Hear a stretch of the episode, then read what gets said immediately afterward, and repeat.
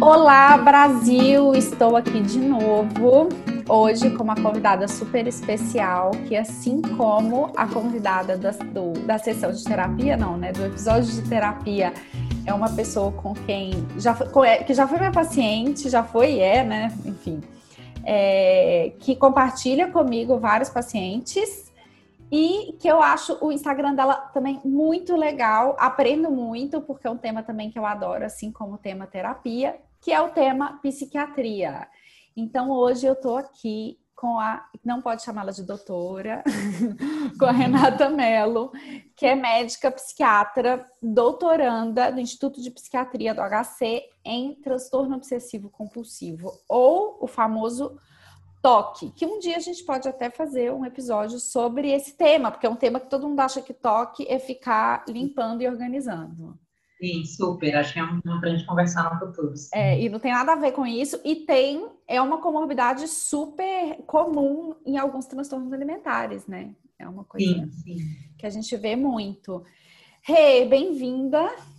Obrigada pelo convite, Marina. Estou super feliz de estar aqui a tua página também eu acompanho bastante, e tu falou assim, ah, Renata foi minha paciente, é, e assim, preciso voltar, viu? É verdade. E se alguém falar que eu puxo sardinha para minhas pacientes, para as pessoas que eu trabalho, é óbvio, né, gente? Se eu, se eu não gostar das pessoas que estão perto de mim, de quem que eu vou gostar? Bem, Rê, te chamei aqui para a gente falar de um tema que eu amo. Eu falo que se eu tivesse feito medicina, eu com certeza ia ter feito psiquiatria. Então, eu estou te chamando aqui, eu vou começar com a mesma pergunta que eu fiz para a Ju, que é a terapeuta. Se psiquiatra é médico de gente doida, se a pessoa foi, é, suger, foi sugerido para a pessoa que ela precisa ir na, na consulta com psiquiatra, é um sinal de que, assim, nossa, tô maluco, tipo, é muito ruim, é feio, porque tem gente que tem vergonha até de contar que foi ao psiquiatra. É isso, como que é? Ah, eu percebo muito assim na minha prática que as pessoas chegam na consulta do psiquiatra às vezes já se desculpando, sabe? Tipo assim, ah, não, mas olha só, veja bem, eu vim aqui, mas na verdade eu não precisava, era só ir ao psicólogo, enfim. As pessoas chegam com um certo constrangimento na consulta, como se reconhecer que, olha, eu preciso parar e em algum momento, seja com psicólogo ou psiquiatra, falar sobre a minha vida ou sobre o meu sofrimento, fosse um sinal de maturidade ou de fraqueza. Enquanto eu costumo pontuar para os meus pacientes que é o contrário. A gente conseguir parar uh, e olhar para a nossa vida, a gente pensar nas nossas angústias, nos nossos sofrimentos, é um sinal de maturidade. A gente conseguir parar e ver que algum sofrimento, algum, algum sentimento nosso está atrapalhando, seja o nosso relacionamento, seja o nosso trabalho, e a gente ir buscar ajuda, eu entendo mais como um sinal de maturidade do que de loucura. Uh, então, eu costumo contar com meus pacientes que loucura é a gente lidar com a emoção, com o sentimento, com o sofrimento disfuncional durante anos, tendo vários prejuízos e não buscar ajuda para não se taxar de louco.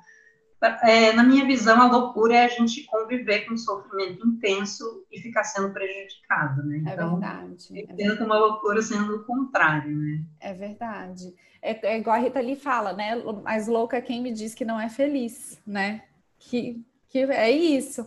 É, eu não sei, assim, bem, você com certeza sabe 20 mil vezes mais que eu, mas eu tenho uma história muito curiosa com essa coisa de louco, que a minha família é de Barbacena. E Barbacena é uma cidade super conhecida antigamente pelos manicômios, né? E a minha avó trabalhou em manicômio. Se eu não me engano, ela era auxiliar de, dos dentistas e tal. E eu lembro que a minha mãe já me falou, uma tia me falou, não sei, que na época as pessoas que tinham, por exemplo, problema dependência química ou sei lá, alguma, talvez até algum transtorno mental, alguma doença mental, mas que a família, geralmente famílias que tinham muito dinheiro, não queriam conviver com aquilo, colocavam as pessoas nos manicômios. Eu acho que tem a, o, aquele filme do Rodrigo Santoro, se eu não me engano, é meio que isso, né? O bicho de sete cabeças. E eu me lembro, eu bem criança, no caminho até o, o Parque de Exposições de Barbacena, tinha um manicômio, eu acho que foi desativado pela luta de manicomial e etc. E eu me lembro de ver, os, a gente chamava de doidinho, né? Correndo, fugindo, assim, com, com aquelas roupas. Então ficou, eu acho que tem um pouco de fantasia minha também, né? Assim, do meu imaginário, mas tem essa cena muito clara na minha cabeça Eu indo para a cidade da minha outra avó, que é perto de Barbacena, tinha um outro manicômio com um muro muito baixo, e dependendo do horário que a gente passava, eles estavam no banho de sol. E eu me lembro do meu pai comentando, tipo, ah, hospital psiquiátrico, manicômio. E eu acho que isso é uma coisa que ajudou muito a estigmatizar essa coisa da psiquiatria ser hospital de louco, né? Assim, é, coisa de gente louca, enfim, que ser internado no hospital psiquiátrico, psiquiatra é um péssimo sinal, né? Assim, do tipo, a pessoa surtou. Eu acho que, não sei se isso colabora para esse estigma, né? É, quando eu falei essa questão da, da, da, loucura, falando que loucura seria a gente não buscar ajuda, na verdade, a, é, é, a gente não tem como subestimar que, que tem um, um, uma coisa pejorativa, essa coisa de louco, de doido, mas mais relacionado com, com, a história mesmo da psiquiatria, né? Que existiram manicômios, é, internações assim que não que não respeitavam os direitos humanos, né? As pessoas conviveram e muitas vezes convivem com um, um lado da, de uma falta de cuidado e desassistência muito grande. E isso as pessoas acabam é, acabam tendo uma visão pior ainda da psiquiatria quando convivem com uma cena de desassistência ou falta de cuidado, né?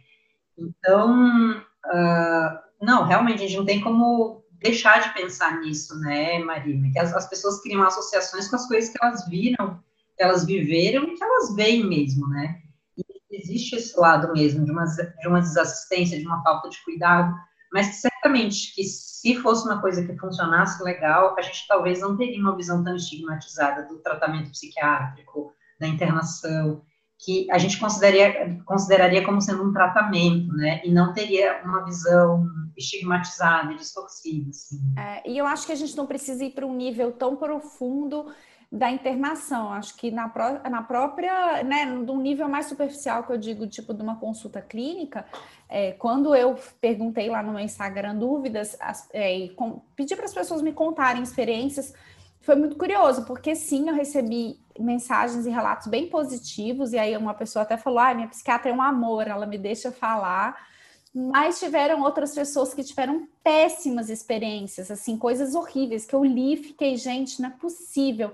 É, e eu até entendo que é difícil da pessoa reagir, porque ela talvez vai procurar, porque ela está já numa situação de sofrimento e vulnerabilidade tão grande que fica difícil ela ter essa reação.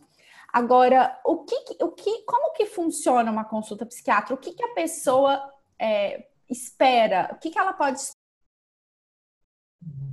eu acho, eu acho bem importante essa pergunta, Marina, porque assim, quando uma pessoa vai no clínico geral, no ortopedista, no ginecologista, é, ela sabe, ela tem uma ideia do que está esperando ela, né? Ela sabe que ela vai sentar, vai ter uma entrevista, vai ter um exame físico, vai pedir exames, dar remédios, enfim. A pessoa sabe o que esperar. Agora, e ao psiquiatra, eu acho que acho que tem dois pontos. O primeiro é que a ida ao, ao, psiquiatra tem uma série de expectativas, de medo, tem uma coisa de uma certa frustração por estar precisando de ajuda, igual a gente mencionou antes. Então, a ida, ela já envolve um, um elemento antes que a ida ao clínico muitas vezes não envolve, sabe? E aí, uh, e tem outro aspecto, as pessoas não sabem muito como é a consulta. Né? Isso também gera uma série de fantasias e de medos mesmo. Por isso que eu acho que sua pergunta bem importante, porque a nossa consulta né, psiquiátrica tem algumas diferenças em relação à consulta do clínico, do ortopedista, enfim, do ginecologista. Funciona mais ou menos assim. Eu procuro, eu vou te falar um pouco da minha prática, que é parecida com de outros colegas, mas assim, eu procuro entender o que, que aconteceu na tua vida que tu resolveu buscar o psiquiatra, né? O que que houve, né?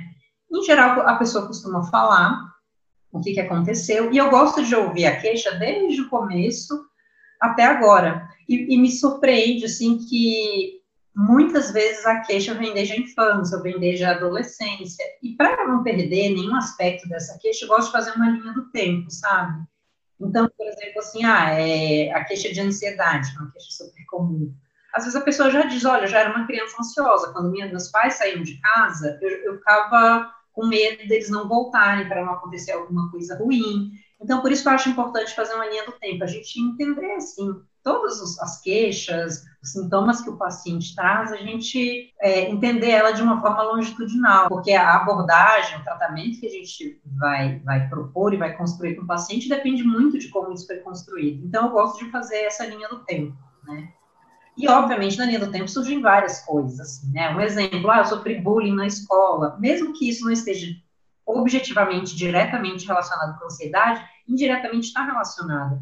Então, essa, é, a linha do tempo é, é interessante justamente por causa disso, que a gente agrega outros elementos que são importantes na queixa do paciente, né? uhum. né? E, e, assim, claro, a gente vê momentos cruciais, como é que foi tua adolescência, como é que foi tua infância, é, como é que foi tua entrada na faculdade, e quando tu virou adulto e teve um monte de demanda de adulto, né, como é que foi, assim, enfim.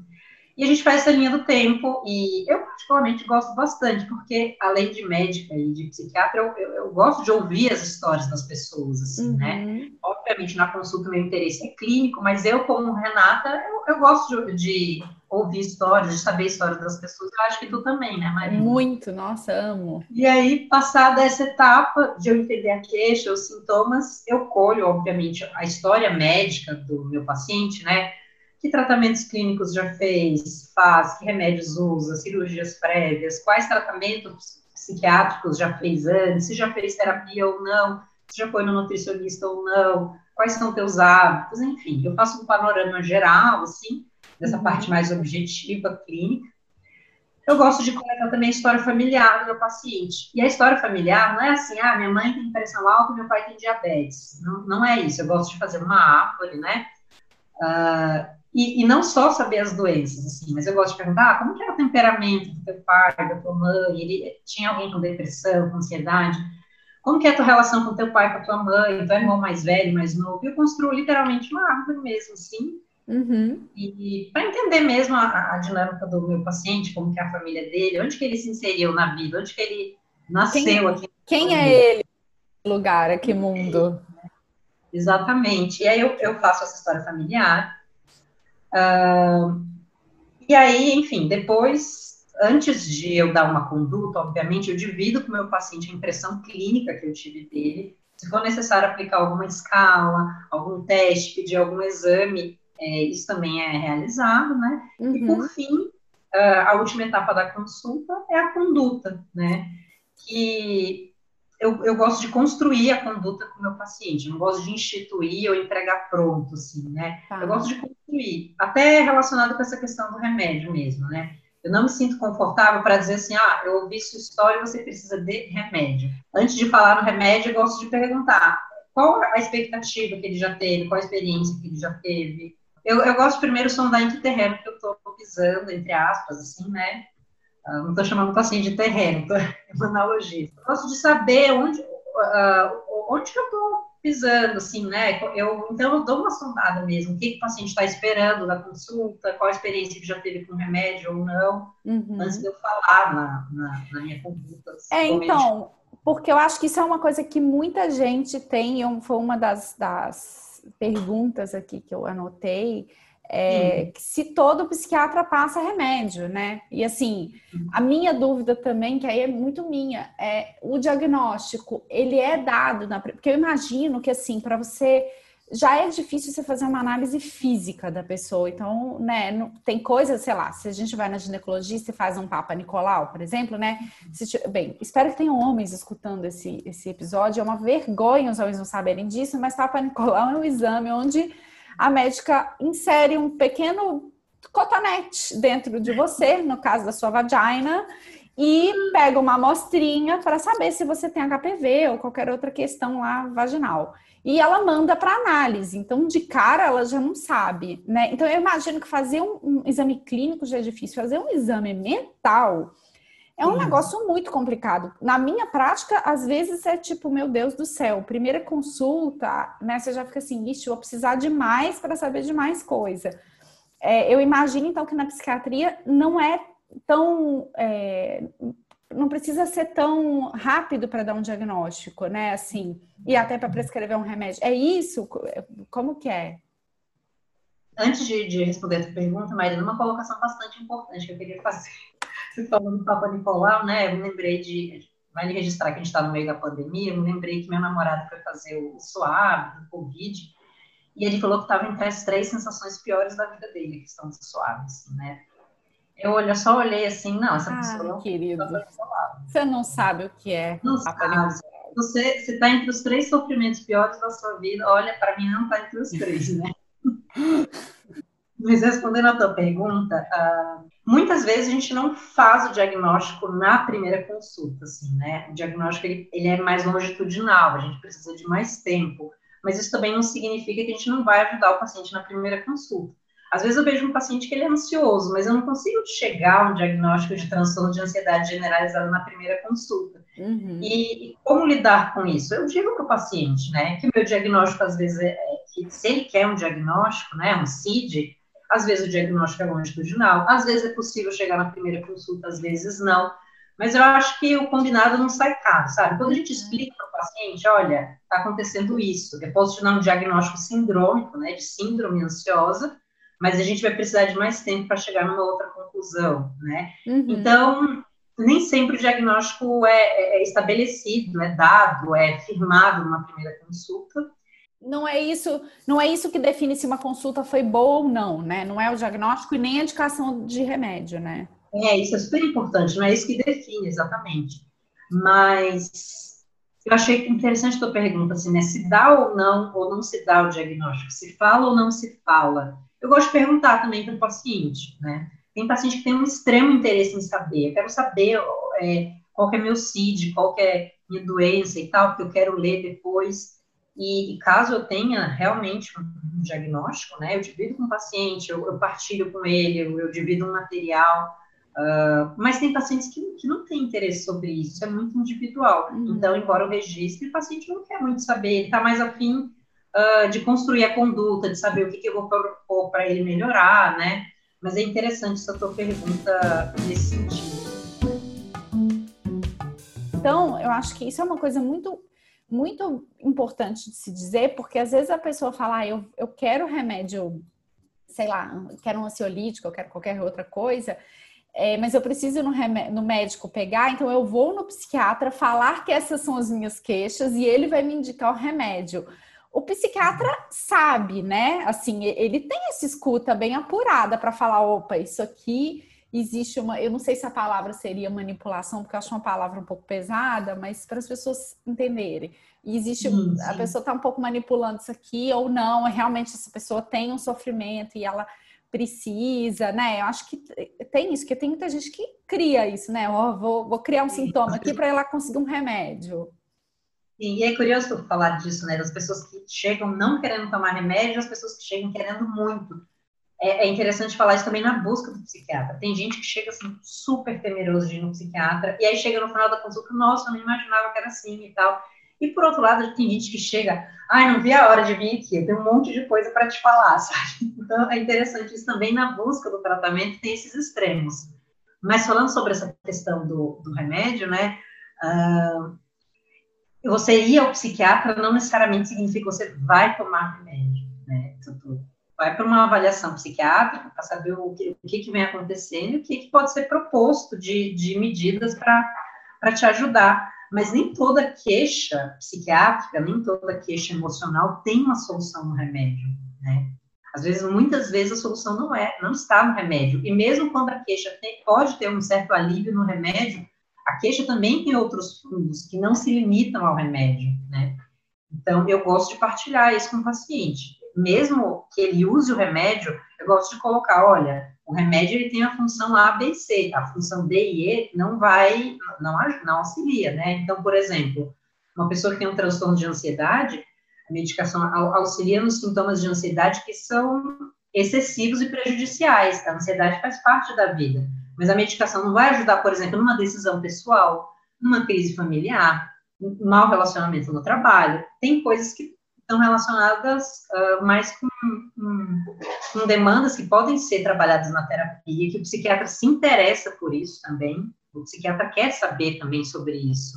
Mas o que eu, quando eu digo, quando eu digo que são trabalhadas na terapia, é justamente para alinhar expectativas. Tem coisas que não é função do remédio. Então, nem toda queixa psiquiátrica tem solução no remédio, mesmo que seja prescrito, tem que ser bem localizado isso com o paciente, sabe? Para não criar uma falsa expectativa de uma pílula mágica. Assim, é, e eu acho que tem também a ideia é, disso, né? De que você vai tomar o remédio e tudo vai mudar.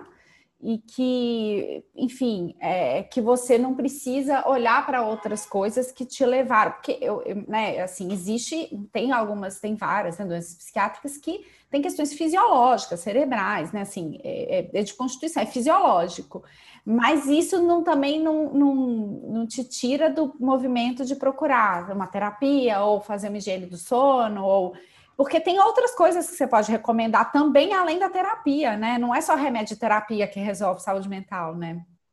É, as, as, os transtornos mentais, eles são multifatoriais, né? Então, embora exista um componente que seja biológico, que seja cerebral, mesmo assim isso não invalida outros, as outras partes do tratamento, né? uhum. né? Uh, que é a mudança de estilo de vida, mudança de hábitos, que é a implicação na terapia, enfim.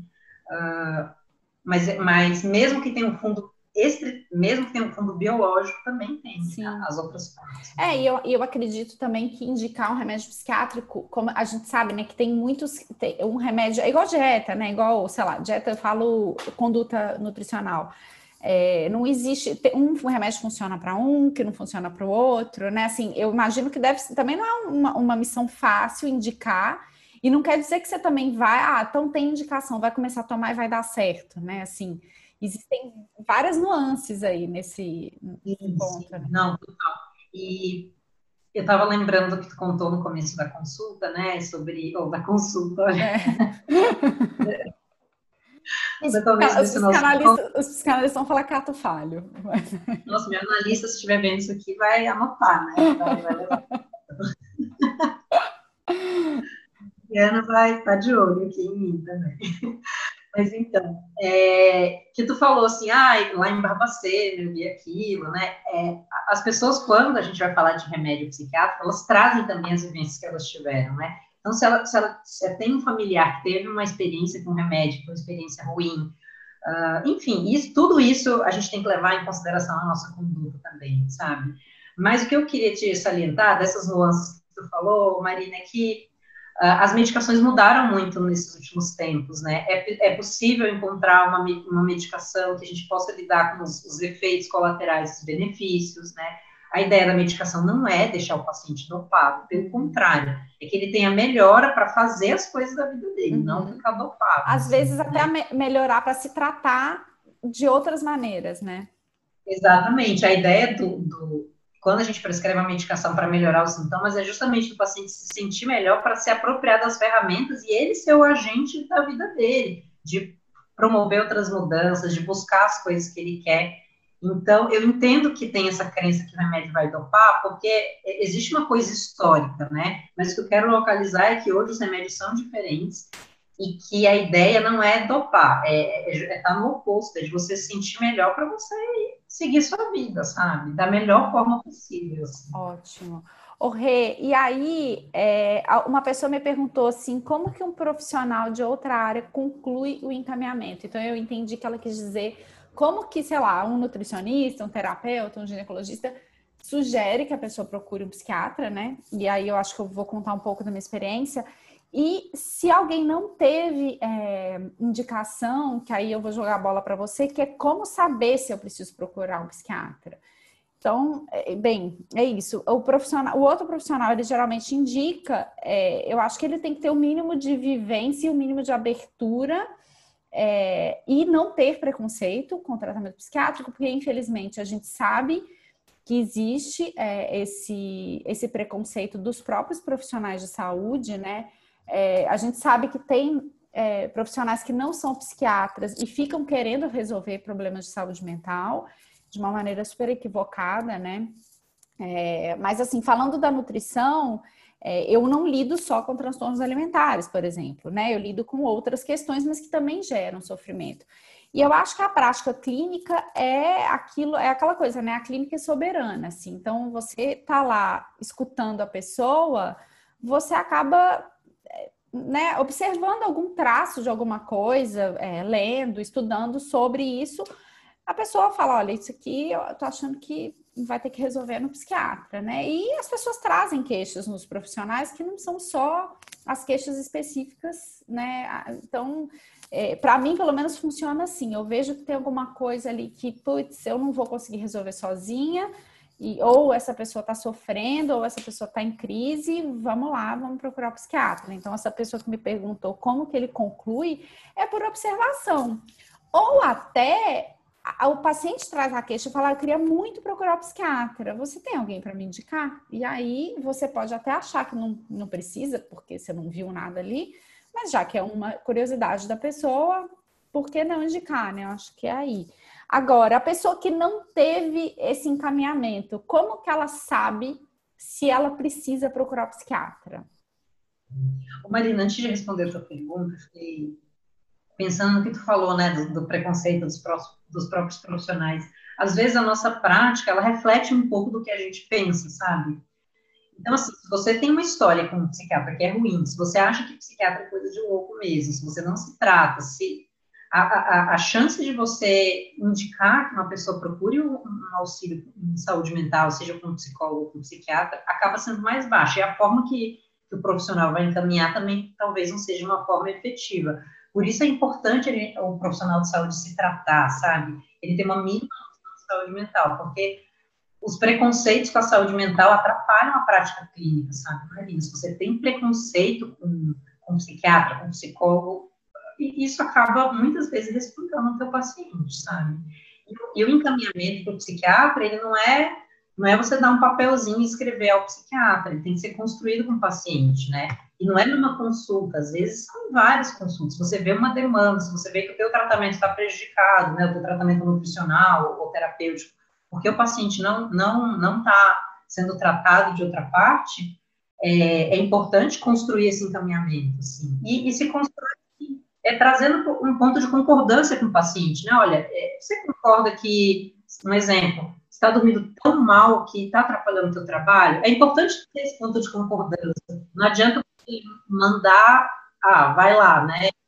É, eu já passei por, por situações dessas que você vê que nitidamente a pessoa se beneficiaria muito, por exemplo, melhorando o sono, e que o psiquiatra Sim. é um profissional que vai ajudar muito nesse sentido e de falar para a pessoa, olha, é, então aos pouquinhos, e aí, você já procurou um psiquiatra? Já tomou remédio para dormir? Como que foi? Uhum. Mas quem te indicou? Ah, não foi o psiquiatra. Ah, não, quem foi que te indicou?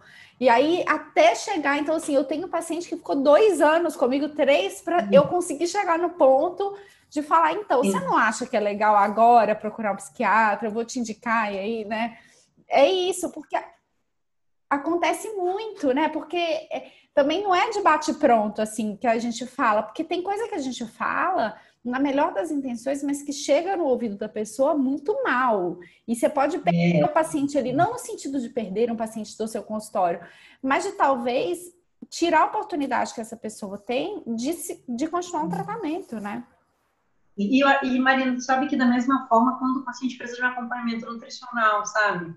Não é escrever no papelzinho ao Nutri, nem escrever completo, não é isso, sabe? É, é uma construção também, tem que também chegar nos pontos de concordância, tem que, dentro da, das demandas do paciente, quando ele traz, é, construir isso, uhum. sabe? E também, às vezes, é, são meses para que o paciente vá buscar, e às vezes vai, vai buscar por conta própria, não vai no profissional, ou no grupo de profissionais que você sugeriu, enfim, aí o profissional trabalha de outro jeito, enfim, mas são outras questões, mas também o encaminhamento nutricional é, é uma construção, sabe? E, e às vezes o paciente pode encarar assim, meu Deus, ela me encaminhou para o psiquiatra, assim, né? Ela, a, a, às vezes, cria fantasias, é, ela acha que eu sou... Entender mal. Entende mal, é. é. Então, por isso que é legal essa construção e você se preocupar com a escuta do paciente, igual tu falou, sabe, Marina? Saber o tempo de tu colocar isso para ele, né? É importante ter as coisas transparentes com o paciente, né? Uhum. E aí a pessoa que não teve esse encaminhamento, como que ela, um dia ela acorda e fala, opa, dia de ir no psiquiatra, porque é isso que você falou, né? O ginecologista a gente vai todo ano, o dentista a gente vai, sei lá, seis, seis meses, pelo menos deveria. É, o psiquiatra, porque a gente não vai fazer check-up no psiquiatra, ou vai, né? Tipo, como eu sei que eu preciso ir? Sim. Uh, eu acho que se tivesse que dizer uma, uma, coisa geral, é quando a gente tem algum tipo de sofrimento emocional, sabe? Mesmo que a gente não saiba dizer o nome, mesmo que a gente não saiba dizer assim, olha, eu acho que isso é depressão, ansiedade, mesmo que você não, não tenha ideia, não é o seu papel e nem precisa ter o nome, assim. Se você vem tendo algum tipo de sofrimento emocional, é importante buscar uma ajuda, seja com psicólogo ou com psiquiatra, sabe? Alguns colegas gostam de elencar assim, ah, situações A ou B vai no psicólogo, C ou D vai no psiquiatra. Eu não gosto muito de trabalhar assim. Eu não gosto de ser muito uma ditadora de regras, sabe, Marina? Tem gente que eu, eu acredito que, eu, que o paciente indo num bom profissional, seja ele psiquiatra ou psicólogo, uh, o bom profissional vai saber assim, olha, essa demanda que você está me buscando, eu vou acolher, eu vou entender, mas no final da consulta eu vou dizer assim, olha, você precisa de um acompanhamento com o psicólogo. E o bom psicólogo também vai acolher, vai entender essa demanda, mas se observar que precisa do psiquiatra, vai encaminhar também, né? Então, eu não gosto de elencar muito uma ordem. Não, é, não deveria ter essa briguinha que a gente ainda sabe que infelizmente tem, né? E assim, de ah, psicólogo não gosta de psicólogo, é igual engenheiro e arquiteto. Isso não deveria existir, né? A gente sabe que infelizmente ainda existe, porque tem, né, a gente tem muito, muita coisa para evoluir ainda, mas Sim. isso não deveria existir, né? Todo mundo tem que estar aberto a, a dividir, né? Sim, e eu, eu vou te falar, Marina, é, é muito melhor dividir, é muito uhum. melhor, assim, para o paciente, para o profissional.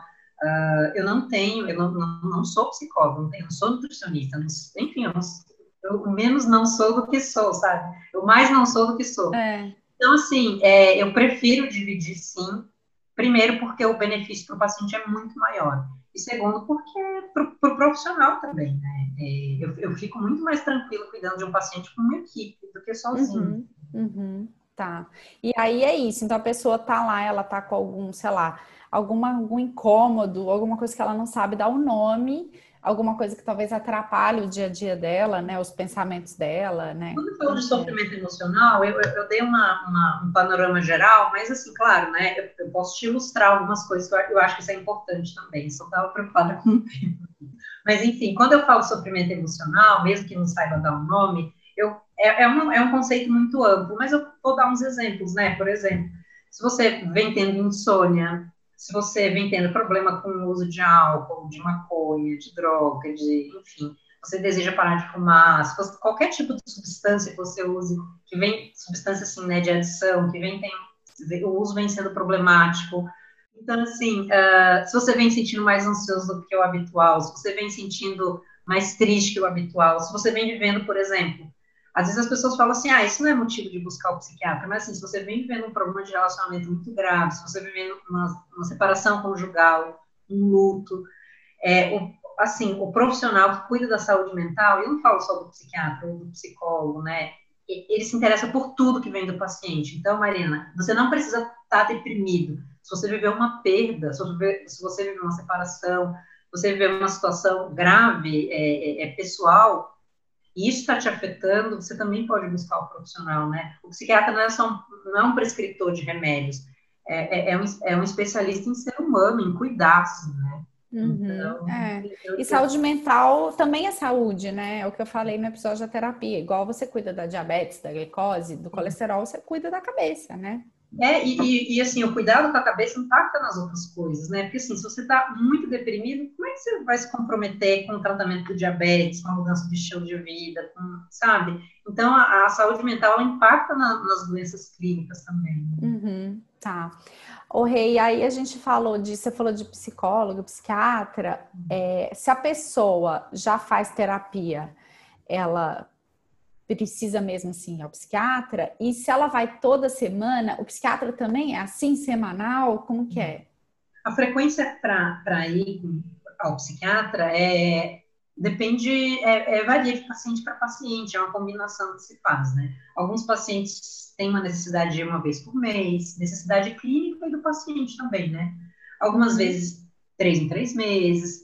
E, e tem situações que às vezes num ajuste de medicação, numa situação mais grave, algum, alguma situação de mais risco, o paciente precisa ir semanalmente. Mas essa ida semanal, às vezes é por uma demanda clínica da medicação, e não substitui, não quer dizer que eu estou substituindo o papel do psicólogo, né? Às vezes eu estou fazendo um ajuste de medicação, às vezes tem risco de suicídio, eu preciso ver mais frequentemente. E então a frequência é determinada é, é, caso a caso, mas ainda que o paciente tenha uma, uma situação específica que vá toda semana, isso não substitui a ida ao psicólogo. Né? Tá, tá. E eu acho que vale também conversar com o psicólogo, né? Se a pessoa já faz terapia, sobre isso. Nossa, fiquei curiosa, né? Talvez, quem sabe, escutando esse episódio ou lendo sobre o assunto, falar, nossa, eu acho que talvez fosse legal eu escutar outra pessoa, conversar com um psicólogo também sobre isso, né? Porque um bom psicólogo, um bom psicanalista, ele vai te apoiar, talvez, nessa decisão, né? E não ficar lutando contra. Se assim, se você falou e a pessoa foi muito incisiva em falar que não, desconfie também, né? Porque se é um desejo seu, por que, que você já vai invalidar assim de cara, né? Acho que isso é importante. Duas perguntas que chegaram muito. Compulsão por açúcar deve ser tratado com psiquiatra, e aí vamos pensar é, em, na verdade, compulsão alimentar. E, e uma pessoa que me contou que foi o psiquiatra e o psiquiatra receitou uma dieta. É, então, me fala um pouco sobre esses dois pontos aí, né? De compulsão por açúcar ou compulsão por comida é, e a recomendação de dietética pelo psiquiatra. Assim, Marina, eu, eu, eu vejo que, é, que os, os, profissionais às vezes trabalham de forma diversa, orientam coisas diversas. Vou te falar da minha prática. Assim, eu, uhum. uh, quando eu vejo que na avaliação que o paciente tem uma relação, uh, uma distorção da imagem corporal, às vezes uma dificuldade de se relacionar com a comida, às vezes uma dificuldade de se relacionar com o corpo, às vezes tinha uma relação bacana com o corpo, mas diante de uma grande mudança na vida, uh, sei lá, uma, uma perda de peso, uma doença clínica que fez perder peso ou ganhar peso, enfim teve uma quebra nisso, ainda que tivesse uma relação boa antes, quando tem uma relação que está difícil para o paciente com o corpo, com a comida, uma distorção de imagem, é, eu acho importante dividir o cuidado do paciente com o nutricionista, com o psicólogo, né? Não é o meu papel eu recomendar e muito menos prescrever uma dieta, assim, né? Uh, o que eu gosto é de encaminhar para um profissional que vai avaliar o, o, tipo de ajuste alimentar que o paciente precisa, se ele precisa, né? Uh, e, e, eu gosto de encaminhar para profissionais que vão avaliar o paciente cuidadosamente, assim, sabe? De, caso precise de algum uhum. ajuste, avaliar o dia a dia do paciente, o que é sustentável, o que vai dar prazer para ele ou não. Então, eu não gosto de usar esses termos, assim, ah, você precisa fazer uma dieta, ou eu prescrever uma dieta eu gosto de falar de, na, na, minha consulta de mudanças de estilo de vida e gosto de construir isso com o paciente, assim, né? Às vezes o paciente, ah, Renata, eu, eu não quero ir nutricionista agora, mas eu, eu, ah, eu queria fazer algumas mudanças no meu estilo de vida. A gente combina assim, né? Uh, ah, eu queria, sei lá, moro perto de uma praça, quero caminhar. A gente combina algumas mudanças, mas eu não sou educadora física nem nutricionista, né? Então, uhum. é, eu encaminho meu paciente para um profissional que está habilitado a construir isso com ele mas assim, sempre com um olhar muito cuidadoso sobre a vida dele, sabe, Marina? É, eu acho que isso Sim. é super importante. E, e assim, quando tu me fez essa pergunta, eu fiquei pensando muito, assim, eu, eu recebo pacientes que estão com sobrepeso, com obesidade, e que vão na, nas consultas e o, o, médico atribui 100% da queixa do paciente à obesidade. Ah, você tá, uhum. ah, chega lá com uma demanda de que está deprimido e fala assim, ah, você tem que emagrecer, assim, sabe? Ah. Sim, como se você emagrecesse, você vai ficar feliz e como se depressão fosse só um estado de tristeza profunda, né? É, assim, é tipo não... é errado em tantos níveis que a gente não sabe nem começar a pontuar o erro, né? É, e assim, e, e, e assim, você receber um paciente que vem com uma queixa, assim, às vezes o paciente está tendo crise de ansiedade, não está conseguindo entrar no metrô para ir para o trabalho porque está tendo crise de ansiedade. E tem obesidade, mas assim, a demanda do tratamento, a demanda inicial quando eu recebo meu paciente, gente, que, que, é, ele está em sofrimento porque está tendo crise de ansiedade. Então, eu acho injusto chegar para o paciente e falar assim, ah, você tem que emagrecer para você, sabe? Não, não, é, não é assim que eu trabalho, né, Maria? A gente pontuar isso. Uhum. Eu tento, tenha pessoas que têm outras abordagens, eu não trabalho assim. Eu gosto de ouvir qual que é a tua demanda. Obviamente, durante a construção do tratamento, que é longitudinal, a gente vai falar de estilo de vida, porque isso, o estilo de vida, eu não estou falando de peso, estou falando de estilo de vida mesmo, né? Uhum. Influencia muito no nosso humor, mas eu primeiro preciso ouvir a demanda do meu paciente, acolher e tratá-lo. Mas em outros momentos, quando a gente fala de mudança de estilo de vida, a gente começa a construir outras coisas, questões de saúde, mas não é com esse enfoque assim, ah, de que você precisa perder peso, assim, sabe? Sim. Eu tenho paciente com obesidade que a gente demorou algumas consultas para falar o peso, porque na, na, linha do tempo do paciente eu vi que já vinha de uma história de que uh, de que já sofreu bullying por causa do corpo, já já teve enfim, toda uma série de pressões, toda uma, uma, uma história tão complicada que eu não vou ser mais um agente para propagar isso. E, obviamente, eu Sim. eu não estou descuidando da saúde do meu paciente. Eu só estou elencando as demandas numa certa progressão, e uma hora a gente fala sobre isso, mas não, não gosto desse tipo de abordagem, que você precisa fazer dieta, sabe? Ah, ótimo. Bem, Rê, ai, adorei. Depois eu quero fazer um sobre toque, porque também é um assunto que eu acho que as pessoas não entendem muito, é, porque realmente é difícil, né? É, as pessoas acham que toque é aquela coisa do Roberto Carlos nos usar marrom. Isso. E, não tem essa história que o Roberto Carlos não usa marrom, só usa azul, enfim. É, e que é uma coisa que traz muito sofrimento e às vezes pode ter uma manifestação na comida, né? Rê, para terminar, queria te pedir aqui uma. Se você desse uma sugestão de alguém que você acha interessante para seguir nas redes, ou alguma leitura que você recomenda para as pessoas, sei lá. É, uma pessoa que eu gosto de seguir nas redes, que fala de, de forma muito responsável e Uh, fala principalmente também bastante sobre alimentação, enfim, que fala de forma responsável, mas também acessível, é o, é o Alexandre, doutor Alexandre Azevedo, eu não lembro do arroba dele, a Marina sabe. Que eu, ia, que eu anotei, porque eu ia indicar ele também, e, e além de tudo, ele é muito chique, né? É, é, é. Ah, ele é muito chique, eu vou entrevistá-lo em breve. O arroba dele, gente, é arroba doutor ponto Alexandre Pinto de Azevedo, é, vale muito a pena, né? Não, super, super. É bem legal. Mesmo para quem não é profissional, ele fala uma linguagem assim, acessível. Tema sempre pertinente. Assim. Eu fico pensando, gente, puxa, como é que ele adivinhou isso? Eu estava pensando. É, é ele, eu adoro ele também. As aulas dele, eu falo que as aulas que eu tive no Ambulim, as melhores aulas foram dele, assim. É, e tem alguma, sei lá, é, alguma pessoa que te inspira, que você tomaria um café, um chopp, um vinho, qualquer bebida que você goste? Ou que vocês dividiram um pedaço de bolo. Sim, sim. Olha, Marina, vai, vai parecer rasgação de cedo, mas a pessoa que eu, que eu tô querendo tomar um café faz tempo é você, viu?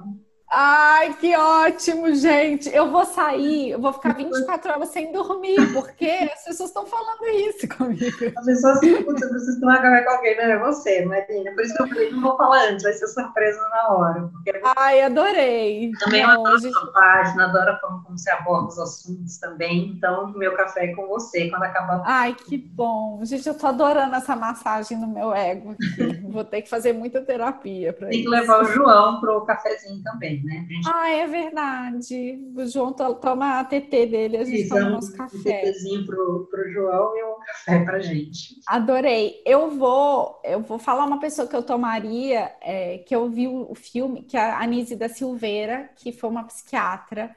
Mas o filme é bem interessante. Ela, é, a história dela lá, ela foi para uma clínica de, eu acho que pessoas com esquizofrenia, não é isso? Uhum.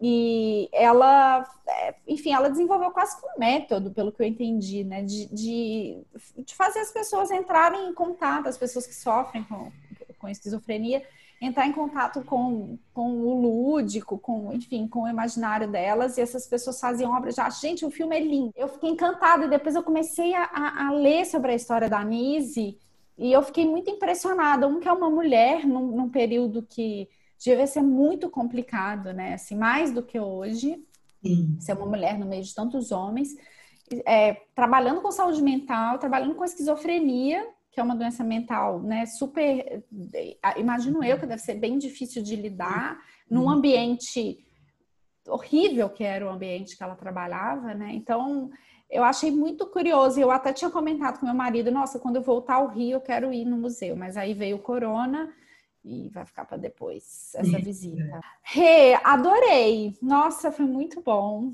Vamos gravar mais vezes. Ah, obrigada pelo convite, adorei, fiquei muito feliz. De... Eu também. E vamos tomar o nosso café a qualquer momento aí. É, gente, então esse foi o papo. Rê, qual que é a sua, qual que é a sua rede? Faz a sua divulgação aí.